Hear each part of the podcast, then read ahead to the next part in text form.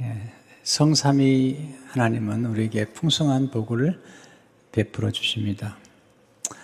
에베소서 1장에 보게 되면 성부와 성자와 성령 하나님이 어떻게 우리를 축복하신지가 나오죠. 먼저 성부 하나님은 우리를 창세전에 그리스도 안에서 선택해 주신 축복을 베푸십니다. 에베소 1장 3절 4절을 보게 되면 찬송하리로다. 하나님 곧 우리 주 예수 그리스도의 아버지께서 하나님 아버지시죠? 네, 그리스도 안에서 하늘에 속한 모든 신령한 복을 우리에게 주시되 곧 창세전에 그리스도 안에서 우리를 택하사 우리 사랑 안에서 그 앞에 거룩하고 흠이 없게 하시려고 하나님 아버지께서는 우리를 그리스도 안에 선택하셔서 아, 하늘에 속한 모든 신령한 복을 주시는 거예요. 또 우리를 창세전에 선택하셨고요. 또한 성자 예수님은 그의 피로 우리를 예, 성량하셨습니다. 예수님의 피로 우리를 성량하신 것입니다. 에베소 1장 7절을 보게 되면 우리는 그리스도 안에서 그의 은혜의 풍성함을 따라 그의 피로 말미암아 성량 곧 죄삼을 받았느니라. 예수님 때문에 예수님의 피로 우리가 죄삼 그리고 마귀로부터 사망으로부터 죄로부터 건짐을 받게 된 것입니다. 오늘은 이제 성령님이 어떻게 우리를 축복하시는지에 초점을 맞추려고 합니다. 자, 오늘 배우는 첫 번째 교훈의 말씀은 성령님은 인치심을 통해서 우리를 축복하십니다. 자, 에베스 장 13절을 보시면 그 안에서 너희도 진리의 말씀, 곧 너희의 구원의 복음을 듣고 그 안에서 또한 믿어 약속의 성령으로 인치심을 받았으니. 자, 인치심, 을 통해서 성령께서 우리를 축복하십니다. 성령님은 주로 보이지 않게 역사하시는 분이세요. 우리가 구원받을 때부터 거듭날 때부터 모든 과정에서 성령님이 역사하시죠. 그런데 이게 드러나게 역사하시는 성령의 역사 가운데 인치심의 역사가 있는 것입니다. 자, 오늘 인치심이 무언가라고 하는 말씀을 드리기 전에 성령님은 어떤 누구에게 인을 쳐주시는지, 어떤 사람에게 인을 쳐주시는지 먼저 아는 게 필요합니다. 또 왜 성령님을 약속의 성령이라고 말씀하시는지 이걸 좀 이해하는 게 도움이 되죠. 한 절 말씀이지만 이 말씀 속에 깊은 진리가 들어있는 것입니다. 첫째로 성령님은 예수님 안에 있는 사람에게 인을 쳐주십니다. 예수님 안에 있는 사람에게만 인을 쳐주시는 것입니다. 오늘 13절을 보면 그 안에서 그 안에서 또한 믿어 그러니까 예수님을 믿고 예수님 안에 있는 사람에게만 성령께서 인을 쳐주시는 것입니다. 자, 예수님 믿는 게 먼저고요. 인치십은 나중입니다. 이걸 꼭 기억하셔야 돼요. 예수님을 믿는 게 먼저고 성령의 인치심은 그 나중에 따라오는 것입니다. 둘째 성령님은 구원의 복음을 듣고 믿는 사람에게 인을 쳐주십니다. 자, 먼저 구원의 복음을 듣고 믿는 사람에게 그리고 인을 쳐주시는 거예요. 자, 13절 다시 볼까요? 너희도 진리의 말씀, 그 너희의 구원의 복음을 듣고 그 안에서 또한 믿어. 네.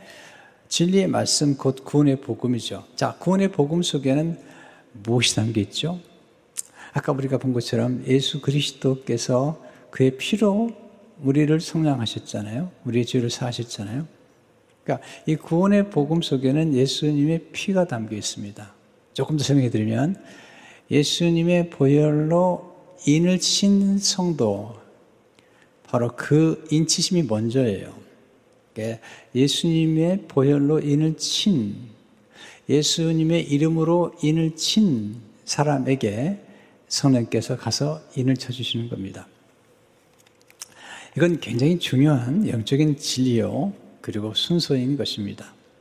하나님께서 히브리 노예들을 구원하실 때 애굽에서 먼저 하셨던 일이 뭐냐면 어린 양의 피를 어린 양의 피를 그들이 머무는 집 좌우 네, 왼쪽과 오른쪽 문설주와 그리고 이 문설주, 이 좌우에 있는 문설주 위를 이렇게 걸치는 나무가 있는데 그게 인방이죠.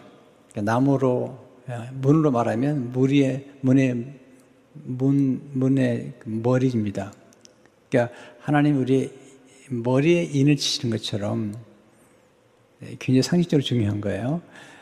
그 이스라엘족이 머무는 집의 문에 머리에다 인을 치는 거죠. 그 피를 바르면 그 피가 재앙을 멈추게 하는 거죠. 그 피를 보면 곧 집에 어린 양의 피로 도장에 찍힌 그 집은 재앙이 넘어가는 것입니다. 저렇게 12장 실제로 보게 되면 그 피를 양을 먹을 집 좌우 문설주와 인방에 바르고 피가 뿌려진 집, 곧 집의 문의 머리에 피가 묻어 있으면 도장이 찍힌 겁니다. 네, 하나님의 백성이라고, 하나님의 소유된 백성이라고 도장이 찍힌 것입니다. 하나님께서 이렇게 그 구약의 제사장들을 세울 때도 꼭 기름을 부을 뿐만 아니라 피를 뿌렸습니다. 그러니까 피 뿌림, 예, 어린 양의 피를 뿌림과 성령의 기름 부으심은 같이 갑니다. 레기 8장 3절을 보면 모세가 관유 재단 위에 피를 가져다가 모세가 관유와 관유는 기름이죠. 재단 위에 피를 가져다가 아론과 그의 옷과 그의 아들들과 그 아들들의 옷에 뿌려서 아론과 그의 옷과 그의 아들들과 그의 아들들의 옷을 거룩하게 하고 피가 뿌려져요. 거룩하게 하는 구별을 나는 것을 보게 됩니다. 자, 그러니까 보세요. 우리 예수 그리스도를 믿고 있으면 안에 있는 사람에게 성령께서 오서 인을 쳐주신 거고요. 또한 복음을 받은 사람들은 예수 그리스도 피가 이미 그 머리에 인을 쳐준 것입니다. 그러니까 성령님은 예수님의 보혈로 인을 친 사람에게 가서 성령께서 인을 쳐주는 거죠. 셋째로, 우리에게 인을 쳐주시는 성령님은 약속의 성령이라는 거죠. 약속의 성령. 왜 약속의 성령일까? 그 이유는 뭐냐면, 하나님 아버지와 예수님이 서로 약속하셔서 보내신 성령이기 때문에 그래요. 누가 24장 49절을 보게 되면 볼지어다 내가 내 아버지께서 약속하신 것을 내게 보내시니 위로부터 능력으로 입혀질 때까지 이 성에 머물라 하시니라. 사도행전 2장 3절을 보시면 이제 성령을 임하시 약속의 성이 임하셨어요. 그때 베드로가 하나님이 오른손으로 예수를 높이심에 그 약속하신 성령을 아버지께 받아서 내가 보고 듣는 이것을 부어 주셨니라. 여기서 또 중요한 게 있습니다. 약속하신 성령이라는 뜻 속에는 약속하신 때에 부어 주셨다는 거예요. 물론 구약에도 역사하셨고요. 예수님이 살아 계시는 동안에 그 십자가에서 예, 죽으시고 부활하시고 승천하시기 전에도 성령은 역사하셨어요. 그러나 우리들에게 성령의 인치심으로 보내주신 오순절 날에 보내주신 성령은 약속의 때에 보내주신 겁니다. 왜 중요하냐면 이 약속의 때가 새로운 시작을 알리는 때이기 때문에 그래요. 그래서 사도 입장에 보면 성령 충만이 임한 다음에 예, 새로운 방언으로 말하기를 시작하니라. 할 때 이 시작이란 말이 중요한 거예요. 왜냐하면 이게 첫 열매의 시작이거든요. 맥주절인데요. 근데 이것은 이제 더 이상 율법의 시대가 아니라 율법은 여전히 우리에게 필요하지만 율법의 시대가 아니라 우리에게 복음의 시대가 왔으며 이제는 은혜의 시대가 왔으며 이제는 예, 교회의 시대 이제는 눈에 보이는 성전이 아니라 하나님 백성들이 모이는 예수 그리스도의 몸된 교회 시대가 왔으며 그리고 이제 성령 시대가 왔다는 사실을 알리는 것입니다. 두 번째, 성령님의 인치심 속에 풍성한 은혜가 담겨 있습니다. 굉장한 풍성한 선물이 인치심 속에 담겨 있습니다. 첫째, 성령님 치심은 소유를 의미합니다. 도장을 찍었다는 것은 하나님이 내 거라는 거예요.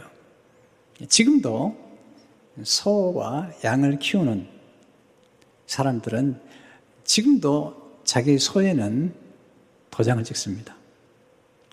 여러 마리의 소를 키우고 여러 마리 양을 키우는 주인들은 자기 소와 양에게 도장을 찍습니다. 그 몸에다가. 그래서 이 소가 다른 데로 갔다 하더라도 그냥 찾을 수가 있죠. 왜냐하면 도장이 찍혔기 때문이죠. 하나님께서 이스라엘 백성들을 출애굽시키잖아요. 히브리 노예들이 있는데 원래 그들이 바로의 권세 아래 있었던 겁니다. 그들을 건져내셔서 하나님 말씀하셨죠. 너는 제사장 나라가 되겠고 그리고 나의 소유된 백성이라고 말씀하세요. 하나님의 소유가 된 거죠. 근데 이제 신약에 오게 되면 예수님을 통해서 하나님 아버지께서 우리를 소유하시게 된 거죠. 그래서 베드로전서 2장 9절에 보게 된 그러나 그러나 너희는 택하신 족속이요 왕 같은 제사장들이요 거룩한 나라요 그의 소유가 된 백성이니 소유가 된 거죠. 하나님은 우리 소유하시, 소유하시는 권리를 가진 분이세요. 왜 그럴까요? 세 가지 차원에서 하나님 우리를 소유하셨어요. 첫째는 뭐냐면 하나님 우리를 만드셨기 때문이죠. 자, 우리가 뭘 만들었다면 또는 그림을 그렸든지 만들었다면 자기 소유인을 찍죠. 내 거라는 거죠. 내가 만들었다는 거죠. 두 번째는 예수님이 사셨어요. 하나님이 예수님의 피로 우리를 사셨어요. 내가 만들지 않아도 내가 사면 내 것이 되는 거죠. 하나님은 만드셨고 우리를 사셨어요. double, doubly 하나님께서 소유권을 주장할 수 있죠. 거기다가 성령으로 말미암아 우리는 거듭 나게 됐어요. 우리가 낳은 것을 내 거라고 그러죠. 내 자녀. 내가 낳았으니까. 하나님 우리 만드셨을 뿐만 아니라 이제는 성령으로 예수님을 통해서 하나님께로 난 자가 된 거예요. 굉장히 놀라운 일입니다. 근데 소유란 사실이 왜 우리에게 중요해요? 하나님이 자기가 소유한 것을 지키시잖아요. 키우시잖아요. 뿐만 아니라 소유라는 개념 속에는 소속이라는 게 개념이 있습니다. 하나님께 소속해 있는 것입니다. 여러분, 소속이라는 개념 속에는 소속된 경우에 혜택을 누리게 되는 것입니다. 자, 어떤 회사에 들어갑니다. 회사에서 일하는 사람들은 회사에서 베풀어주는 베네핏이 있죠. 혜택을 누리는 것이죠. 자, 우리 교회 성도들은 우리 교회 속해 있기 때문에 우리 교회가 제공하는 여러 가지 영적인 좋은 그런 말씀이나 프로그램이나 또는 영적인 일에 동참할 수 있는 많은 베네핏이 주어지죠. 또 저희 교회 목회자들은 저희 교회 속해 있기 때문에 저희 교회가 제공하는 베네핏을 누리게 되죠. 직원도 마찬가지고요. 또 지휘자님, 반지자님도 네, 그런 혜택을 누리게 돼 있죠. 근데 원래 우리는 마귀에게 속했던 사람들이라는 거예요. 마귀에 속해 있는 사람들은 멸망하는 거예요. 마귀가 베풀어준 혜택이 없어요. 요한계시록 보면 짐승의 표를 받거나 짐승의 인이 지킨 사람들은 결국 멸망으로 가게 됩니다. 근데 요한계시록 보게 되면 그 이마에 예수님의 이름과 하나님의 이름이 적혀 있는 사람들은 하나님께 속할 뿐만 아니라 하나님이 보호하시고 축복하시는 거예요. 혜택을 주는 거예요. 혜택을. 자, 여러분에게 제가 혜택이나 은택이라는 말을 쓴 이유는 뭐냐면 좀 알아듣기 쉽게 설명을 하는 거죠. 또 어, 어, 어느 회사에 속해 있느냐에 따라서 그 혜택이 달라요. 베네핏이 달라요. 그러니까 우리는 하나님께 속한 자들이 됐기 때문에 하나님이 예비하신 엄청난 혜택을 누리게 된 것입니다. 요한계시 14장 9절을 보게 되면 또 다른 천사고 셋째가 그 뒤를 따라 큰 음성으로 이르되 만일 누구든지 짐승과 그의 운상에게 경배하고 이마에나 손에 표를 받으면 자 보세요. 우상이나 짐승에게 이마에나 표, 손에 표를 받으면 결국은 패망하게 됩니다. 네, 요한계시 14장 1절을 보세요. 또 내가 보니 바로 어린 양의 시험산에 섰고 그와 함께 14만 4천이 섰는데 이 14만 4천이라는 것은 예수 님는 사람들의 모든 사람들을 의미하는 거예요. 네. 보세요. 12지파, 12제자, 그리고 그 14만 4천은 이 예수 믿는 사람들 전체를 의미하는 거예요. 이단들은 이걸 가지고 이상하게 설명하는데 예수 믿는 사람들이 서 있는데 그들의 이마에는 보세요. 네, 어린 양의 이름과 그 아버지의 이름을 쓴 것이 있더라. 여러분의 이마에는 지금 예수 믿는 여러분의 이마에는 어린 양의 이름이 찍혀 있고 아버지의 이름이 쓴 것이 있는 거예요. 뿐만 아니라 예수님의 보혈이 지금 여러분의 임방에 이마에 지금 발라져 있는 것입니다. 네, 제 어머님이 늘 가까이 지냈던 이모님이 계셨습니다. 아, 약간 이제 친척 이모님이시죠. 근데 예수님 믿지 않았습니다. 혼자 사셨고, 평생 동안 혼자 사셨고, 그리고 이렇게 그 당시에 바느질도 하시면서 좀 돈이 있었던 분이세요. 네.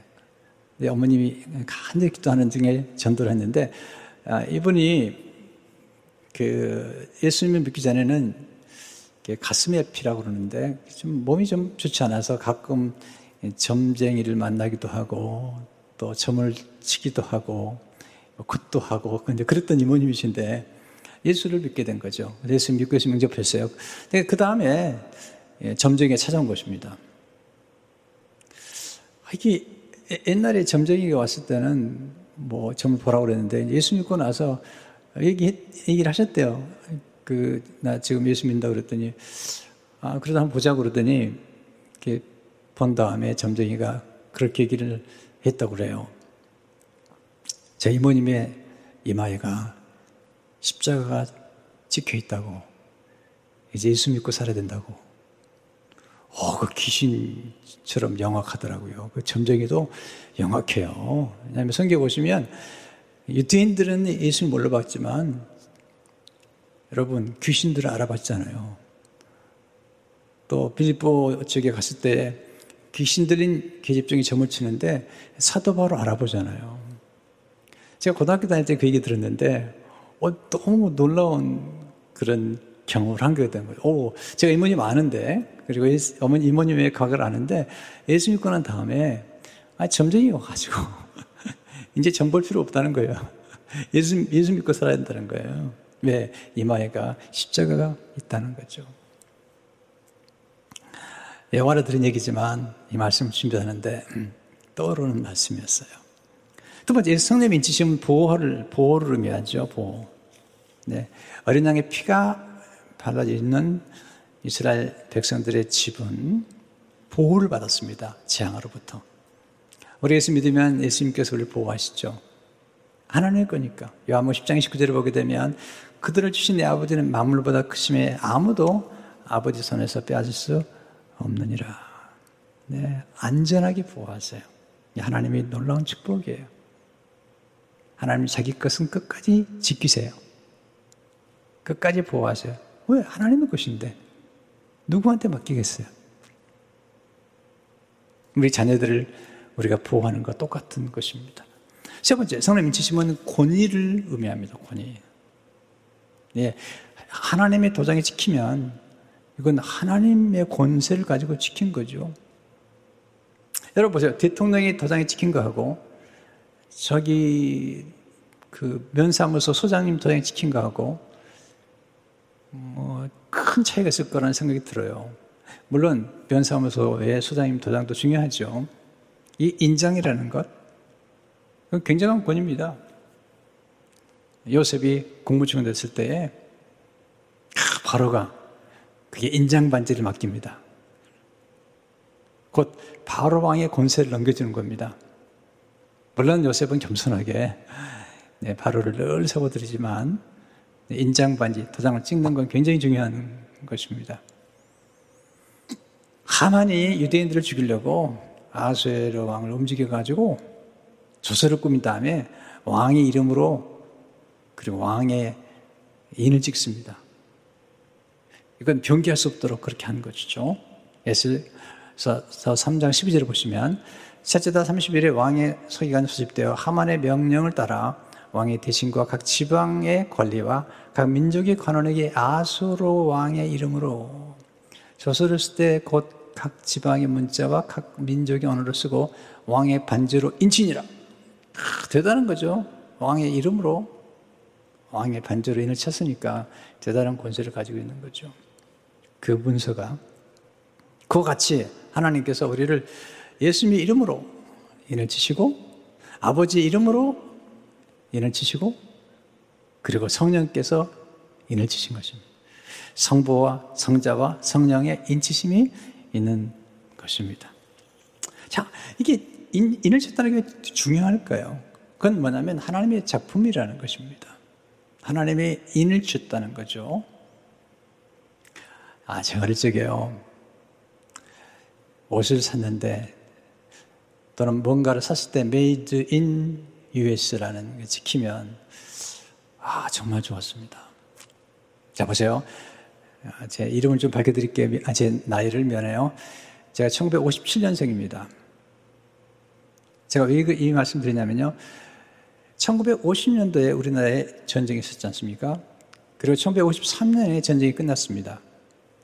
자, 아주 가난할 때입니다. 아주 아주 어려울 때입니다. 그리고 나서 4년 있다가 제가 태어난 것입니다. 그때 얼마나 가난했냐면, 얼마나 먹을 것도 없었고, 놀 곳도 없었는지, 그때 껌을 씹으면 그게 껌 씹는 게 그게 놀이에 놀이.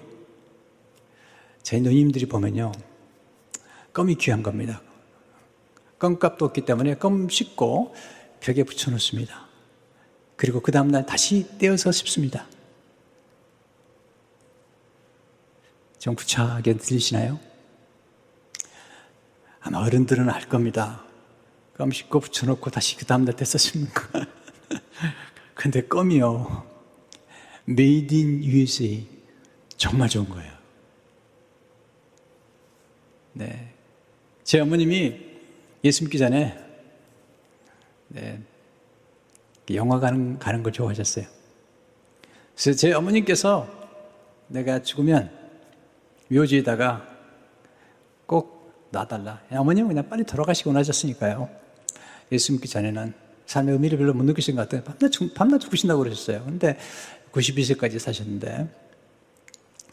그러면서 어머니께서 그 꼭 묘지에다가 놔줄 것 중에 하나를 첫째는 뭐냐면 껌, 미제 껌, made in USA. 네. 또 하나는 영화 입장권. 아주 소박한 어머님이셨습니다. 네. 그때만 해도 일제, 일제가 좋았거든요. 지금이야 한국 뭐 삼성, LG 뭐, 뭐 너무 좋죠. 근데 그때만 해도 소니, 파나소닉, 뭐 대단했습니다. 근데 우리는 made in God, made in heaven. 여러분에게, 저에게 하나님이 도장을 찍혔습니다. made in God, made in heaven. 이 지킨 겁니다. 하나님이 만드셨다는 거예요. 하나님이 여러분과 저를 만드셨는데 보통 만드신 게 아니라 하나님의 걸작품으로 만들었다는 거예요. 에베소 2장 10절에 보면 우리는 그가 만드신 바라 예수 그리스도 안에서 선한 일을 위하여 지으심을 받은 자니 이 일은 하나님이 전에 입에서 우리로 그 가운데 생하게 하려 하십니다. 여기 만드신 바라는 헬라어가 아주 재밌는 헬라어인데요. 포이에마라는 헬라어예요. 하나님의 걸작품, 마스터피스라는 뜻이죠. 이 포이에마에서 포임이라는 단어가 나왔습니다. 시라고 하는 단어가. 여러분 보세요. 똑같은 그림인데 도장 찍겠습니다. 반 고우, 밀레, 모네. 네, 그렇게 그림이 찍힌 그런 에, 에, 도장이 찍혔거나 아니면 사인이 되어 있다면 그건 지금 엄청날 겁니다. 내 그림을 그려가지고 거기다가 강준민 찍어봐야 소용이 없습니다. 왜? 저는 그 화가 아니기 때문에. 하나님이 여러분과 저를 만드시고 인을 치신 것입니다. 그건 권입니다. 예수님께서 이 땅에 오셨을 때 하나님의 인치시는 사건이 생깁니다. 세례관에게 세례를 받으시고 올라오시죠. 물에서 올라오실 때 성령이 임하시죠. 그리고 하나님의 음성이 임합니다. 이것을 인치심의 사건이라고 그래요. 예수님은 인침 받을 필요가 없는 분이에요. 그러나 그 당시 사람들은 예수님이 하나님의 아들인 걸 몰랐습니다. 그래서 그 당시에 사람들에게 예수님이 하나님의 아들이라는 사실을 알리기 위해서 공적으로 인치신 사건이 마태복음 3장의 사건이죠. 거기서 성령을 받으시고 하나님의 들려주시는데 그게 인치심의 사건인데요. 마태복음 3장 17절 보게 되면 이런 내 사랑하는 아들이요 내 기뻐하는 자라 하시니라. 하나님의 사랑하는 아들이라고 이 도장을 찍은 것입니다. 예수님 6장, 요한복음 6장 20절에서 이렇게 말씀하세요. 썩을 양식을 위하여 일하지 말고 영생하도록 하는 양식을 위하여 하라. 이 양식은 인자가 너에게 주리니 인자는 아버지 하나님께서 인치신 자니라. 네, 기름을 붓는 것도 마찬가지죠. 인치신 자니라. 자, 여러분과 저는 하나님의 사랑받는 자입니다. 자, 이걸 절대로 잊어서는 안 됩니다. 여러분들이 어떤 어려움과 고난과 역경을 만나도 여러분 절대로 잊어서는 안 될 정체성 뭐냐면 하나님의 사랑받은 자라는 거예요. 오늘 우리가 요한 3서 1장 2절을 암송했죠. 근데 사도 요한이 이렇게 얘기하죠. 사랑하는 자요. 네, 우리는 사랑받는 자입니다. 하나님으로부터. 내 영혼이 잘된 같이 내가 범사에 잘 되고. 자, 왜 그럴까요? 하나님의 사랑받는 사람들이 어떻게 범사에 잘 되는 걸까요? 여기서 말하는 범사는 뭘까요? 고난이 없다는 걸까요? 역경 없 아닙니다. 그런 뜻이 아니에요. 자, 하나님의 손안에 있는 사람들은 어떤 일을 만나든 범사에 모든 일이 합력해서 선을 이루시기 때문에 그래서 잘 되는 거예요. 궁극적으로 잘 되는 거예요. 이게 하나님이 예비하신 놀라운 축복인 것입니다. 잊지 마세요. 바다에 밀물 있고 썰물 있습니다. 네, 인생에도 밀물 있고 썰물 있습니다. 그러나 바다에 밀물이 있고 썰물 있지만 여전히 바다 안에 있는 것처럼 우리 인생에서 때로 밀물이 있습니다. 그땐 잘 되는 때입니다. 썰물이 있습니다. 뭔가 쫙 빠져나간 때입니다. 그러나 밀물과 썰물이 바다 안에 있는 것처럼 우리는 하나님의 은혜의 바다 안에 있는 것입니다. 우리 하나님의 손길 안에 있는 것입니다. 그러므로 결국은 모든 것이 협력하여 선을 이루기 때문에 이게 하나님의 축복인 것입니다. 우리 아직 모르죠. 때로 고통도 있고 고난도 있고 병도 있고 그러지만 그는 하나님이 궁극적으로 우리 사랑하시기 때문에 여러분 부탁드려요. 다른 건 다 잊어두셨습니다. 그는 하나님의 사랑만큼은 절대로 잊어서는 안 됩니다. 왜냐하면 하나님의 사랑은 두 가지에서 결코 잊어서는 안 됩니다. 인간의, 인간의 사랑은 다릅니다. 하나님의 사랑은 영원한 사랑입니다. 또한 하나님의 사랑은 무조건적 사랑입니다.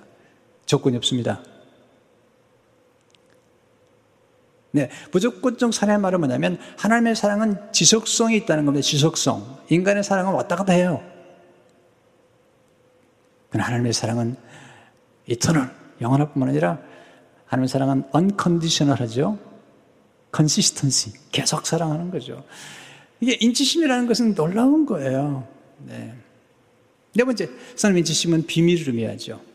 도장을 찍어 놓거나 아니면 편지를, 편지를 이렇게 쓰고 거기다가 도장을 찍거나 아니면 사인하면 아무나 열어보지 못하게 하는 거죠.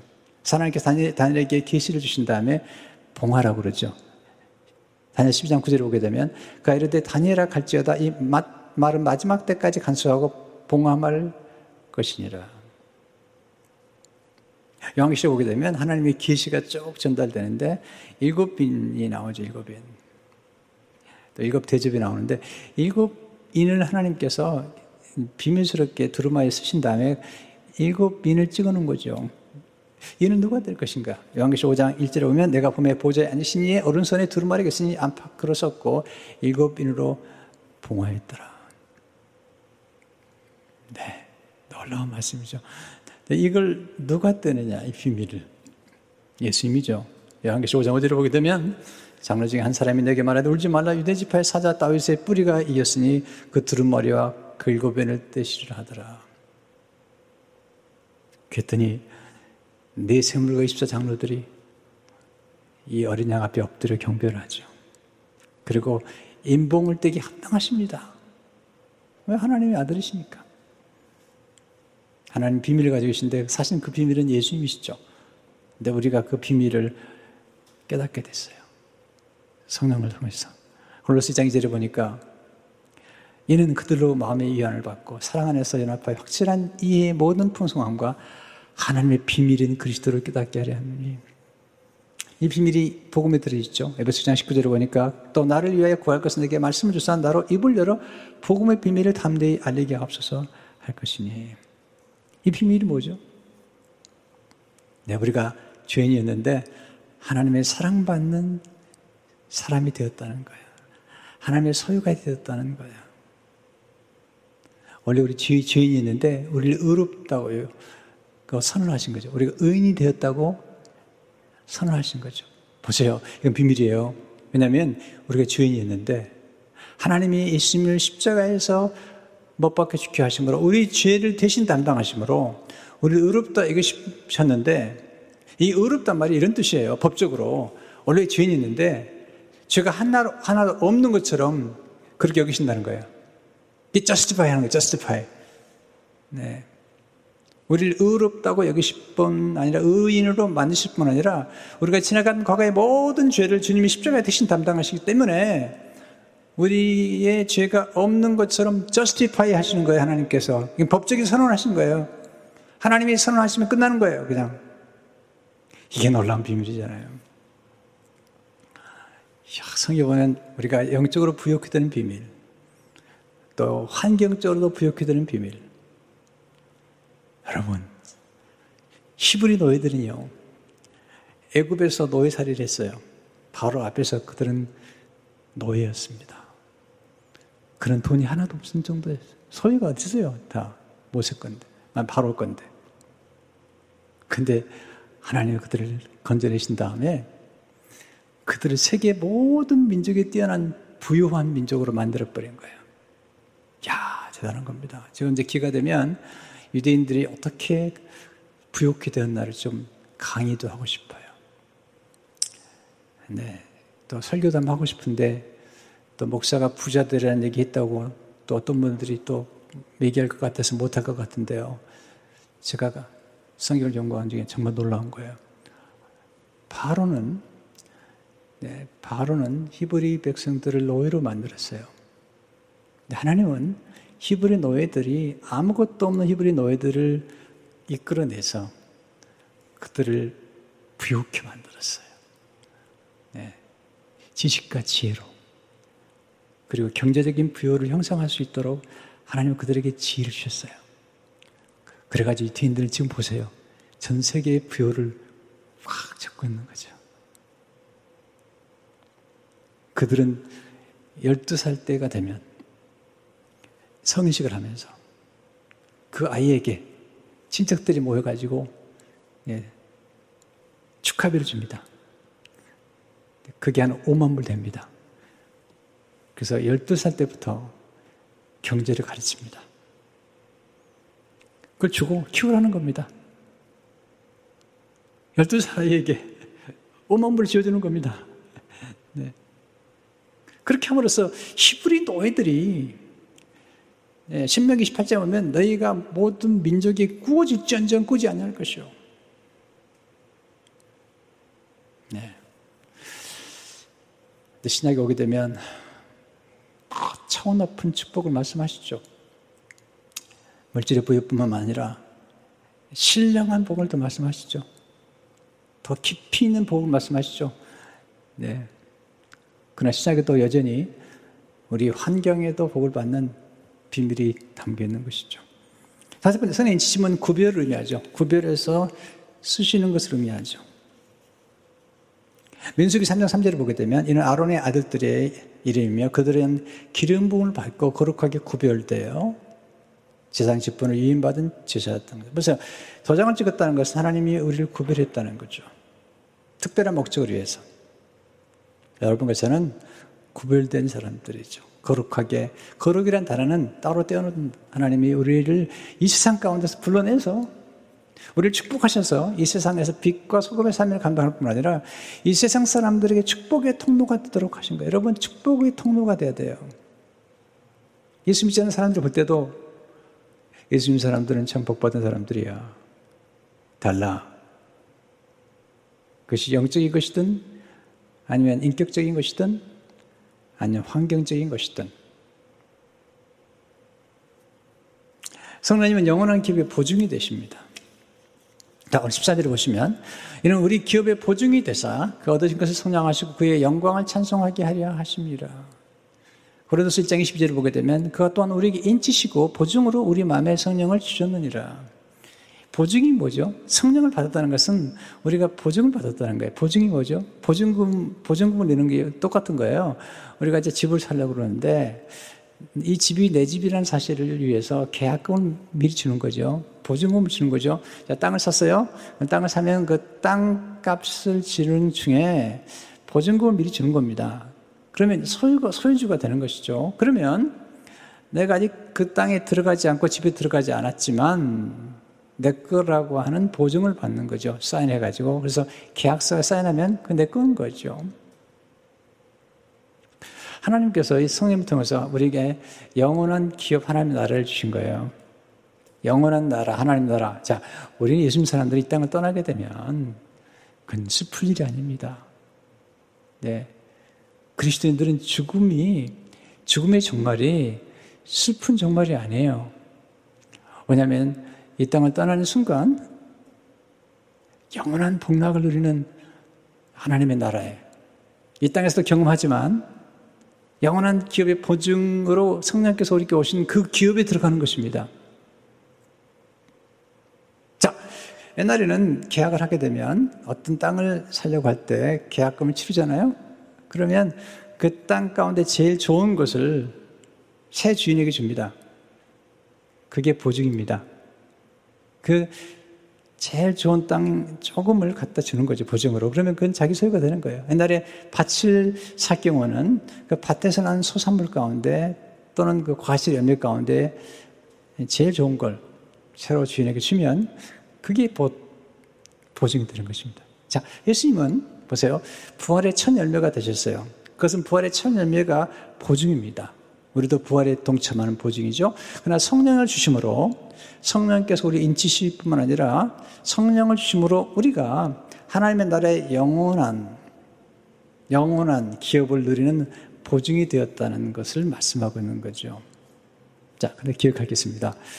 이런 놀라운 이 인치심의 은혜는 우리 예수님을 믿는 순간 예수님과 함께 또 성령의 역사와 함께 우리가 우리에게 주신 축복이에요. 하나님의 소유가 되어 있고 하나님이 우리를 보호하시고 우리는 하나님의 작품이 되었다는 거예요. 하나님의 비밀이 된 것입니다. 그런데 순서적으로는 예, 예수 믿는 게 먼저고 그리고 성령을 체험하는 거죠. 사도 바울이 예수님 만났죠. 다메스 도상에서. 그리고 3일 있다가 아나니아를 통해서 성령을 받죠. 이게 성령의 인치심 같은 경험인 거죠. 자, 그러니까 우리가 예수 믿고 지금 구원받고 우리가 하나님 아버지를 아바 아버지라 부른다는 사실은 성령이 우리 안에 있다는 계시다는 거예요. 근데 이, 것들을 성령이 충만하게 경험하면 인치심의 축복이 내 안에 확, 확신하로 다가오는 거예요. 그래서 성령 충만의 은혜를 경험할 때, 자, 우리가 예수 믿고 쭉 가다가 어느 순간에 성령 충만의 은혜를 경험하는 순간이 있어요. 그때는 이 하나님의 나라가 정말 내 안에서 느껴지는 것입니다. 신비로운 평안과 신비로운 기쁨이 느껴지는 것입니다. 그래서 성령 충만을 자꾸 사모하는 얘기는 뭐냐면 성령 충만을 받고 나니까 놀라운 변화가 나타나죠. 예수님의 제자들이 예수님과 함께 계시는, 거하는 동안에도 성령이 역사하셨어요. 그런데 예수님이 부활 승천하신 다음에 성령이 임하셨어요. 자, 그들은 예수님 먼저, 먼저 믿었습니다. 근데 성령 충만을 경험한 다음에 그들은 확신에 찬, 네, 아주 확신에 차고 기쁨에 찬, 고난 중에도 기뻐하고, 네, 베드로는 감옥에 들어갔지만 그냥 잠을 쿨쿨 자고 있더라고요. 가능하죠. 왜? 성령께서 역사하기 때문이죠. 성도 여러분, 성령 충만을 사모하세요. 하나님 아버지를 오늘 선택하셨어요. 예수님은 예수님 피로 우리를, 우리를 사시고 예수님 피로 우리를 도장을 찍었어요. 성령께서 오셔서 다시 인을 치심으로 성부와 성자와 성령의 놀라운 축복을 누리게 된 것입니다. 여러분과 저는 하나님의 소유가 되었습니다. 하나님 자기의 소유는 반드시 지키십니다. 그리고 결코 뺏기지 않습니다. 그리고 하나님께 소속된 사람들은 하나님이 예비하신 놀라운 은택과 혜택을 누리게 되어 있습니다. 기도하십시오. 그리고 그 놀라운 혜택들을 누리도록 하십시오. 오늘 이 말씀이 성도들의 삶 가운데 큰 축복이 되고 위로가 되시기를 주 이름으로 축원합니다. 하나님 아버지 감사합니다. 오늘 주의 신 말씀으로 양식을 삼고 하나님 아버지께서 우리 축복하셨다는 사실을 기억하며 예수님의 보혈로 우리를 인치시고 보호하신다는 사실을 기억할 뿐만 아니라 우리에게 성령으로 인치셔서 우리가 하나님의 걸작품이란 사실을 하나님께서 우리를 만드셨다는 하나님 짜리라는 사실을 잊지 않게 하시며 우리 삶 가운데 성령님을 늘 찬송하도록 축복해 주옵소서. 예수 이름으로 기도합니다. 아멘.